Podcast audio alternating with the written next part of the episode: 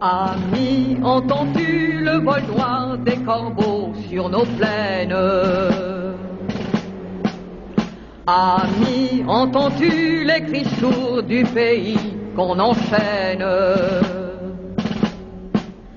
Oh, et partisans, ouvriers et paysans, c'est l'alarme. Ce soir, l'ennemi connaîtra le prix du sang et les larmes. Dans le cadre de l'histoire des arts, notre classe de 3e 2 a étudié le chant des partisans. Cette hymne de la résistance française a été créée durant la Seconde Guerre mondiale. Nous avons pu rencontrer Henri Farbank, un habitant de Marais qui a connu cette période de l'histoire. Monsieur Farbank est né en 1930 et a grandi à Orange dans le sud de la France. Il est arrivé en Nouvelle-Calédonie en 1954 où il a exercé de nombreux métiers. Il a notamment fini sa carrière comme directeur du Nengone Village. Depuis, il profite de sa retraite sur Marais.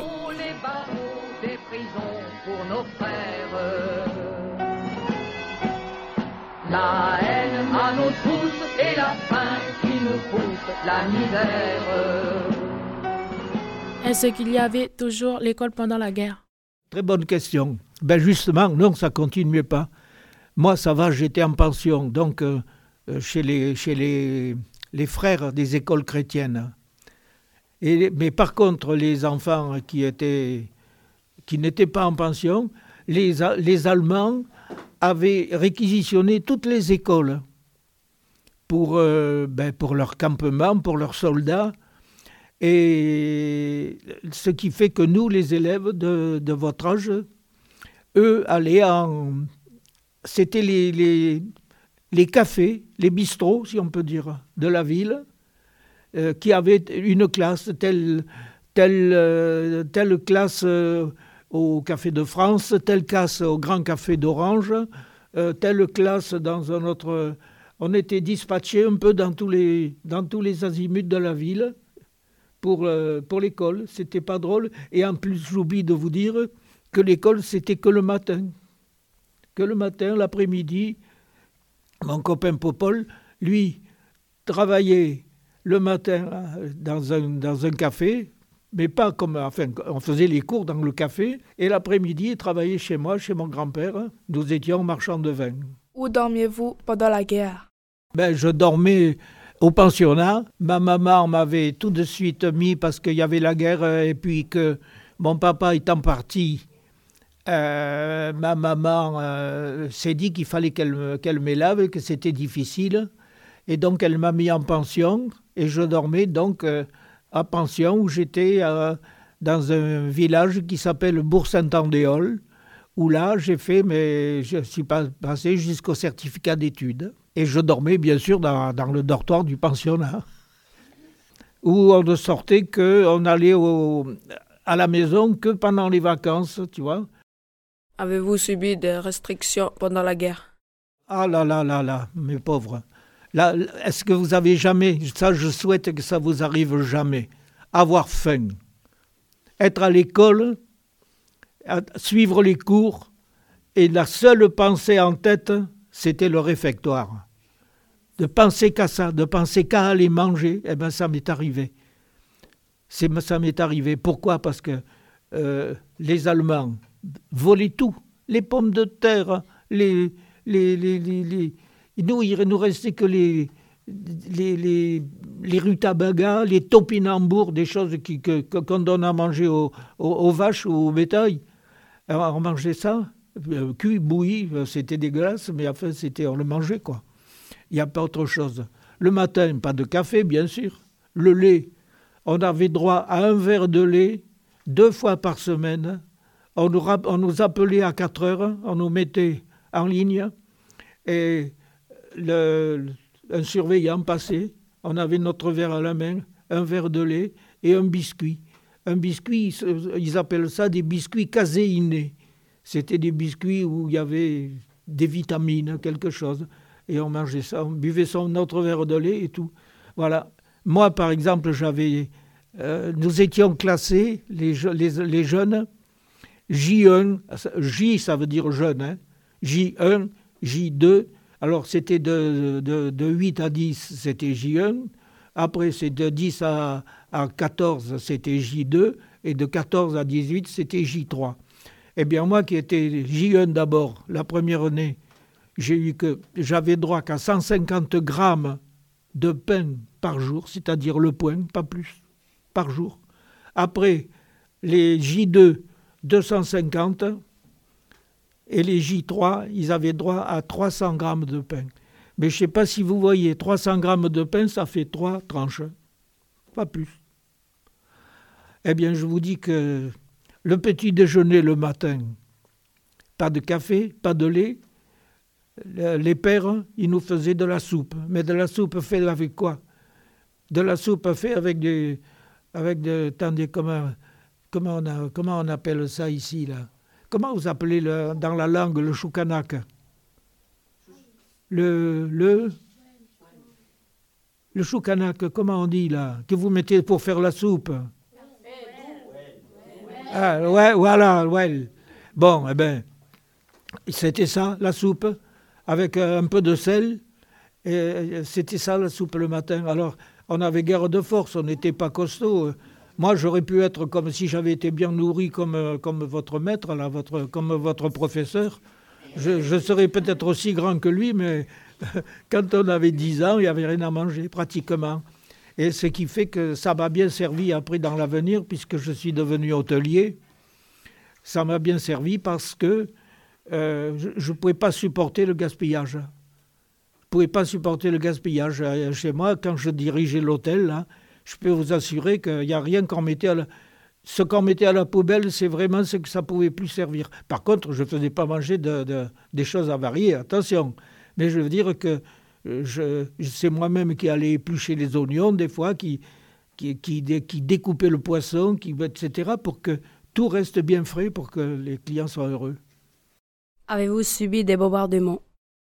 De temps en temps, de temps en temps, enfin même assez souvent, les derniers, la, libération a eu lieu dans, entre janvier et mai. Euh, les, les Américains et les Anglais ont fait des, des, des raids monumentaux. C'était des raids. C'est-à-dire que, comme tous les mercredis, comme tous les mercredis ici, comme tous les mercredis ici, la sirène se mettait à sonner. Ça voulait dire attention, les bombes vont tomber. Et là, à ce moment-là, c'était, je reverrai toujours ces images parce que c'était, moi je regardais ça, c'était des milliers d'avions des forteresses volantes qu'on appelait à l'époque, des, immenses avions qui transportaient des tonnes de bombes qui passaient au-dessus de nos têtes pour aller bombarder soit Avignon pour détruire les gares, gares ferroviaires, pour détruire les transports de matériaux des Allemands qui, remontaient après avoir volé tous les, musées, les choses. Tout ça, c'était des wagons complets qui partaient en Allemagne et on regardait ces avions, moi j'étais, j'en revenais pas, c'était parce qu'un avion ça va, deux avions ça va, mais mille avions dans le ciel qui se suivent, qui se touchent presque les ailes, qui, avancent comme ça, c'était. Et alors, à ce moment-là, à ce moment-là, attention, là, je vais vous raconter ça, c'est. Ça, c'est. Qu'est-ce qu'on faisait, nous? Il fallait vite, tout le monde avait peur, et tout le monde se sauvait. On allait dans les, dans les abris.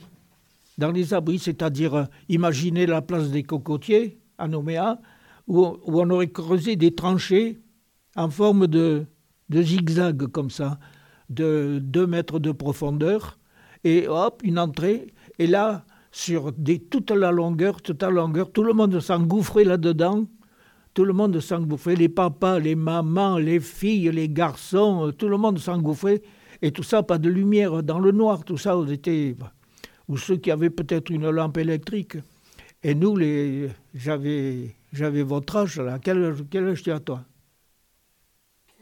13, voilà, ben 13, 13, 14, 15, voilà. Eh bien, moi, j'avais 13 et 14 aussi. Et qu'est-ce que je faisais?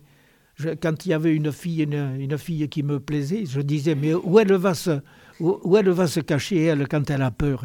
Je me renseignais, je et, dès que, et moi, immédiatement, vite, j'allais dans le... Et là, les papas, les mamans voyaient rien, et nous, dans, la, dans le noir, ben, on flirtait un peu, quoi.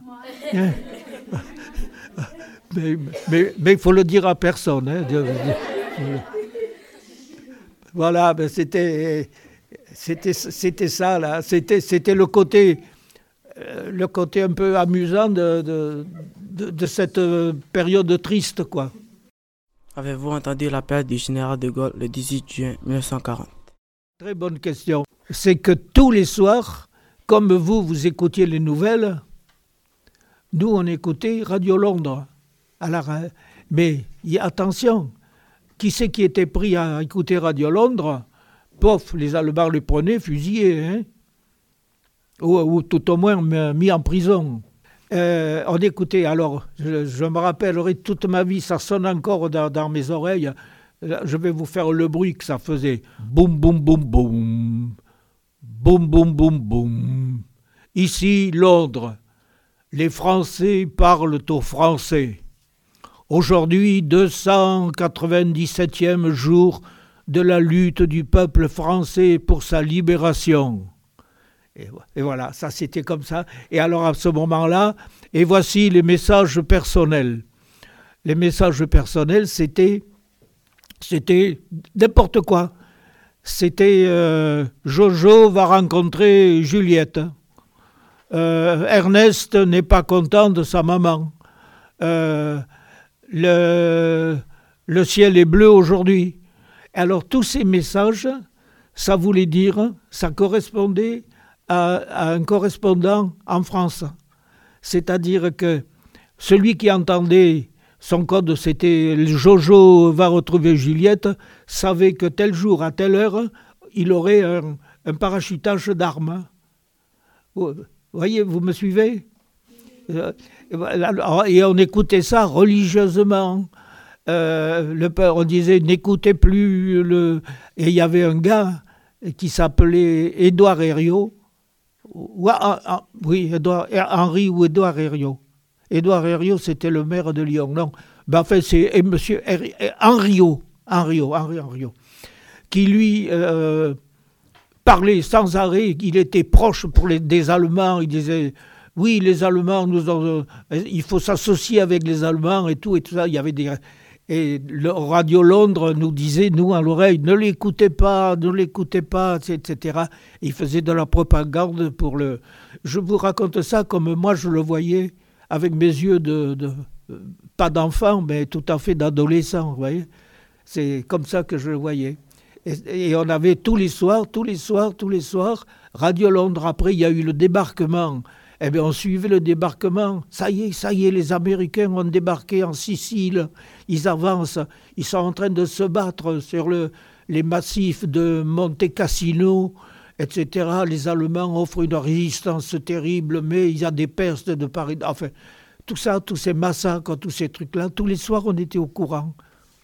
Mais attention, hein, parce que les Allemands, envoyer des brouillages sans arrêt dans la radio. Il fallait, il fallait bien écouter les paroles pour comprendre. Êtes-vous parti à Londres pour rejoindre le général de Gaulle? À Londres?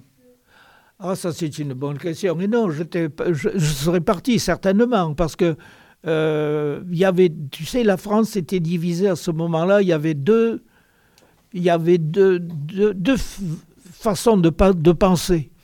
Il y a ceux qui étaient pour le maréchal Pétain, qui lui était resté en France, et les autres qui étaient pour le général de Gaulle, qui, qui, était, qui s'était réfugié à Londres et qui tout doucement avait remonté une armée, d'ailleurs qui a servi à libérer la France, cette armée-là.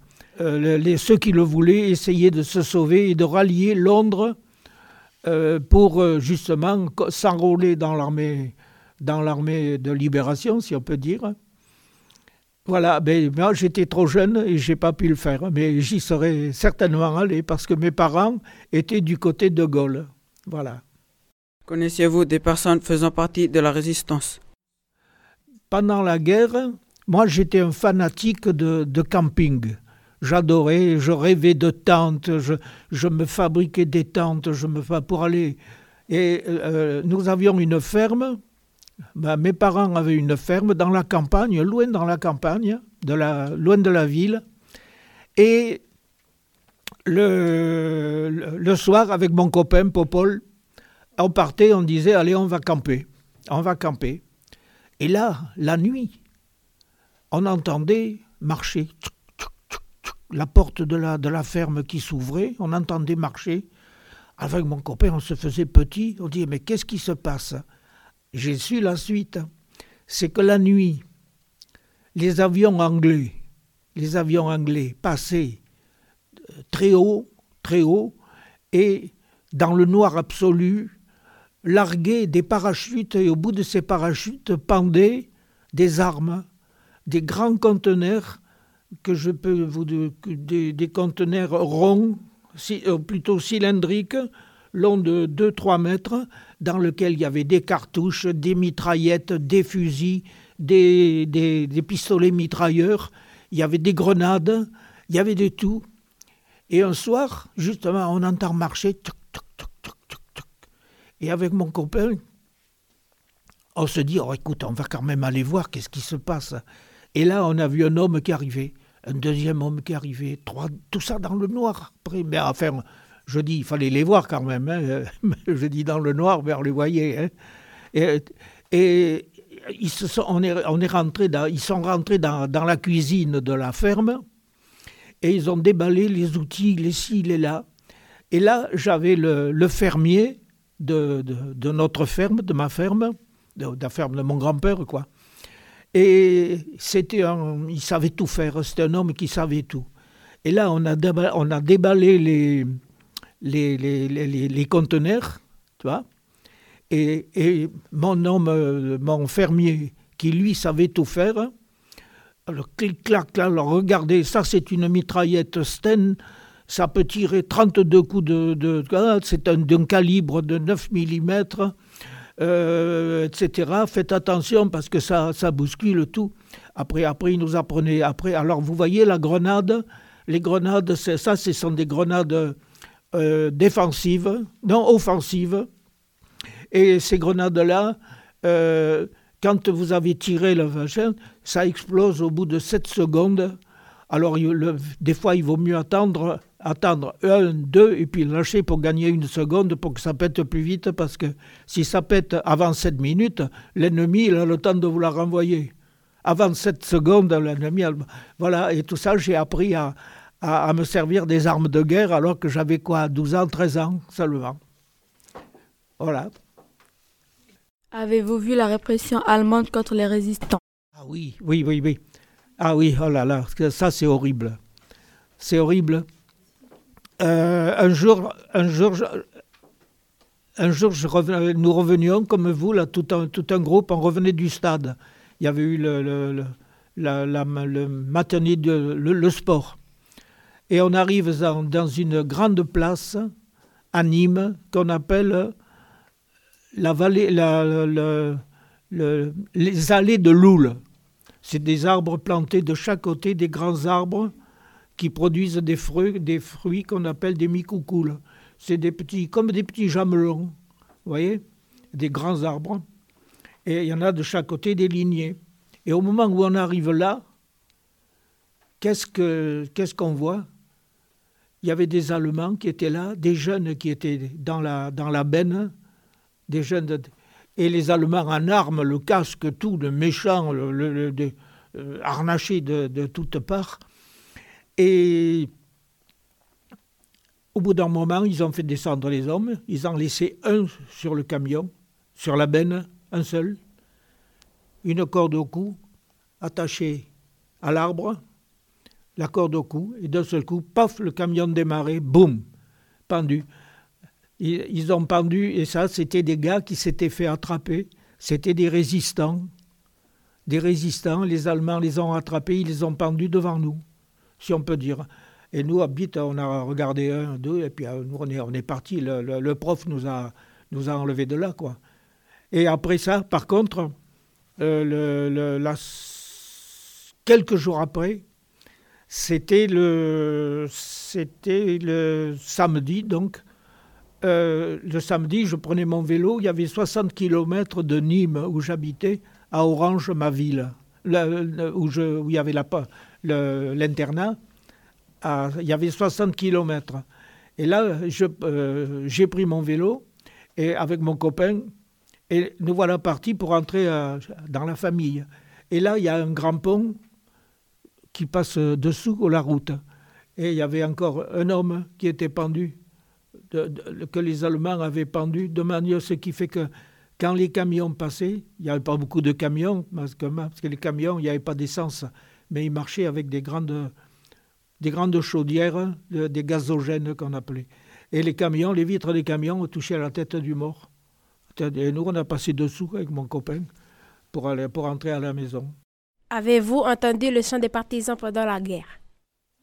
Les partisans, la chanson des partisans, ça a été un succès français extraordinaire.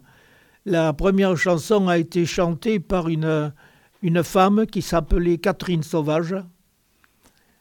Et et ça nous a emballé, quoi, parce que ça décrivait exactement, exactement ce que ce qui devait faire, ce qui, ce qui devait être fait. Euh, monter de la mine, descendre des collines, camarades, euh, etc., etc. Donc euh, tout ça, c'était des, choses qui, nous ont emballés, quoi. Voilà, c'était qui, nous ont gonflés. C'était une très très belle chanson qui nous a, enfin, qui m'a marqué tout au moins. Et je vois que vous l'avez appris, vous savez les paroles? Oui. Ami, entends-tu le vol d'oiseaux des corbeaux sur la plaine? Ami, entends-tu le cri sourd du pays qu'on enchaîne? Ce soir, l'ennemi entendra le prix du sang et des larmes. Allez, alors, alors les cœurs là Montez de la mine, descendez des collines, camarades. Ah là là, que de, des, bons et des mauvais souvenirs à la fois. Comment s'est passée la libération de votre village? Mon village?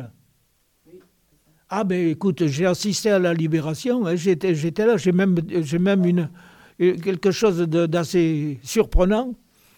Figure-toi que je vous ai parlé tout à l'heure de la ferme que, nous avions un peu en dehors de la ville. Et avec mon copain Popol, ça fait rire quand je dis Popol, il doit avoir un cousin qui s'appelle Popol. Euh, avec mon, mon copain Popol, mon grand-père nous envoyait tous les jours, tous les deux jours, cueillir des poires. Des poires, parce qu'il avait 2000 poiriers, mon grand-père. Alors on partait, attention, il n'y avait pas de, camion, il n'y avait rien. On partait avec un charreton qu'on tirait entre deux bras. Et on, euh, est arrivé à un moment donné à, un carrefour qui donnait juste sur la caserne des Allemands. Les Allemands étaient là. Et au moment où on arrive là, il y a un grand, on appelait ça les gendarmes, des machins, casques, mitraillettes, tout, grenade dans le cou. Une grande plaque comme ça, c'était la police allemande hein, qui était au milieu de la route, qui nous a arrêtés, mais on a vitesse on allait, hein, ils pouvaient nous arrêter, c'était pas facile, avec un charreton. Et, et là, ce moment-là, qu'est-ce que je vois? Je vois un camion, deux camions, trois camions, dix camions, dix camions qui sortent de la caserne, un,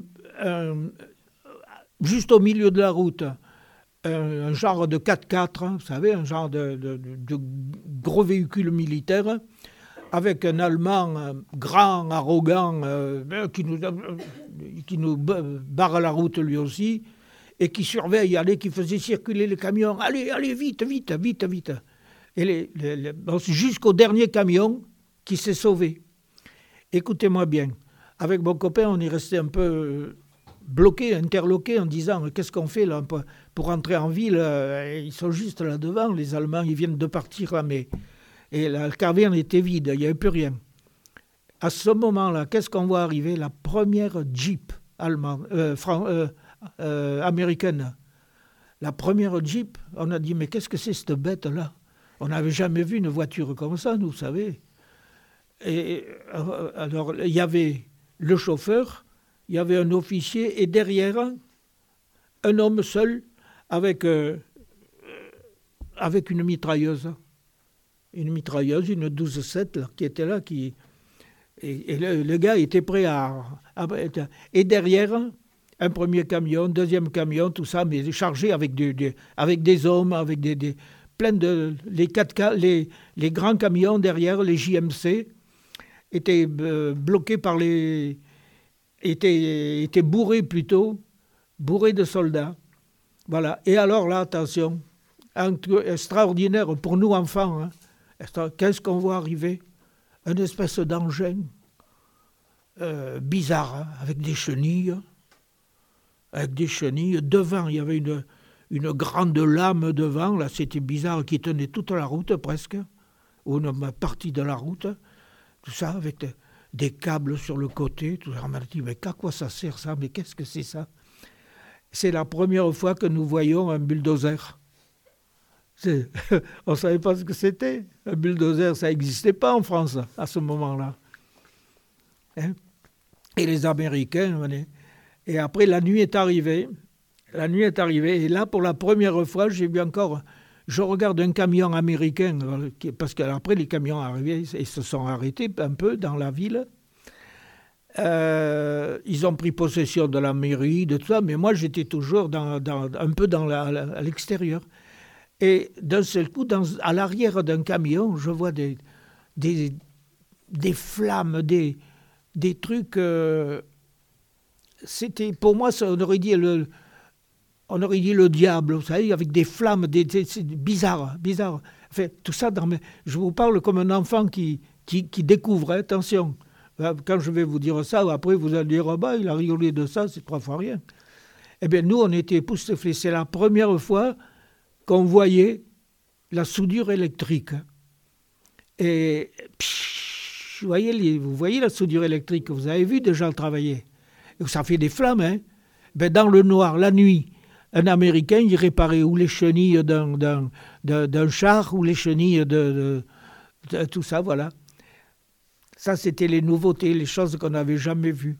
Et alors, après, les Américains, bien sûr, ils nous larguaient, dès qu'ils nous voyaient un peu au bord des routes, comme on était, j'avais votre âge, euh, ils nous jetaient des bonbons, des, passages ou des chewing-gums. Des chewing-gums, on n'avait jamais vu ça, des chewing-gums. Des, des, vrais chewing-gums avec des drôles de goût, hein, mais c'était, on était emballés, quoi, si on peut dire. Et, après ça, euh, encore quelques jours, jusqu'à ce qu'ils sortent de, la ville quand les Américains, les Allemands étant sortis de la ville, poursuivis par les Américains, là, ça a été le, la, mon village, on est devenu, on est devenu, c'était la liesse, c'était l'ambiance, c'était la joie, c'était ça dansait partout. Alors moi, je dois vous dire, ben, je ne sais pas si vous le savez, je jouais de l'accordéon. L'accordéon, c'était l'instrument roi pour, à cette époque-là. Et je connaissais toutes les chansons qu'il pouvait y avoir, et dans les rues, de partout, tout le monde dansait dans toutes les rues, la musique, celui qui savait jouer du violon, du bloc, de l'accordéon, du trombone, de la flûte, tout le monde se groupait, et dans chaque coin de rue, il y avait des balles. La France était en folie, si on peut dire.